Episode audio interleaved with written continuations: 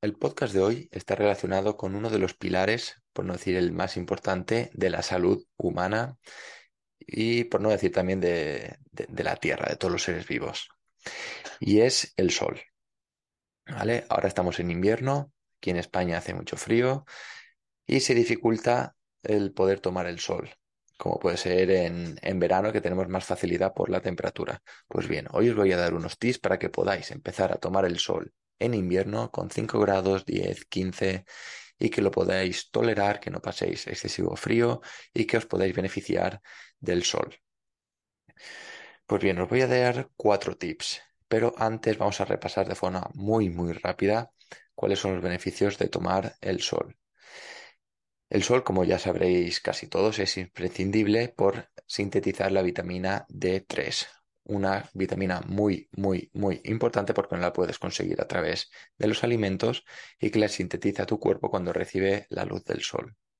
Para ello, pues el cuerpo se beneficia para poder fijar el calcio en los huesos, muy importante en personas adultas o más mayores por la osteoporosis y en niños para poder tener un correcto desarrollo de los huesos. También es muy importante por la mejora que tiene en tu sistema inmune además de esa mejora también del estado de ánimo y, tu estado emocional. Además, el sol es energía, lo que transmite es energía y lo que te llega a ti es energía, por lo que si tomas el sol vas a tener más energía. Pero ¿cuántas veces debes tomar el sol al día y por cuánto tiempo? Pues bien, yo te recomendaría poder tomar el sol todos los días. Ahora bien, por lo menos 15 o 20 minutos. Si estuvieses en verano que hace mucho calor, intenta no quemarte. ¿Vale? Ahí te has excedido. Pero ahora en invierno por lo menos 15 o 20 minutos para poder coger todos esos beneficios del sol. Toma el sol, que es gratis. Los trucos para poder tomar el sol ahora cuando hace frío sería poder tomarlo en un entorno cerrado. Por ejemplo, en una casa abres la ventana y que pase el sol directamente. Ahí lo que te evitas es, eh, o lo que haces es poder protegerte un poquito más del frío. Para ello también, aunque no estés dentro de una casa, si estás, por ejemplo, en una terraza con diversas paredes que te protegen, lo que harás será protegerte del viento, porque hay veces que puede hacer 6, 7 grados, pero si no hace viento y tú estás un buen rato al sol, podrás mantenerte relativamente caliente sin pasar frío. Otro tip, otro consejo que es bastante interesante para poder tomar el sol cuando es invierno, cuando hace frío, es hacer ejercicio. Vete a caminar a la montaña, por ejemplo, no estaría mal.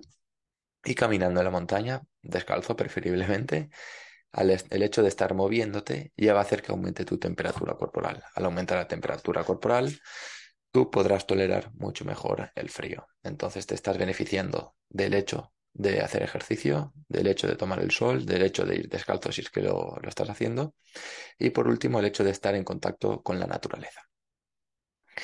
Y el último tip que es eh, realmente interesante cuando hace frío sería mantener tapados los pies y las manos.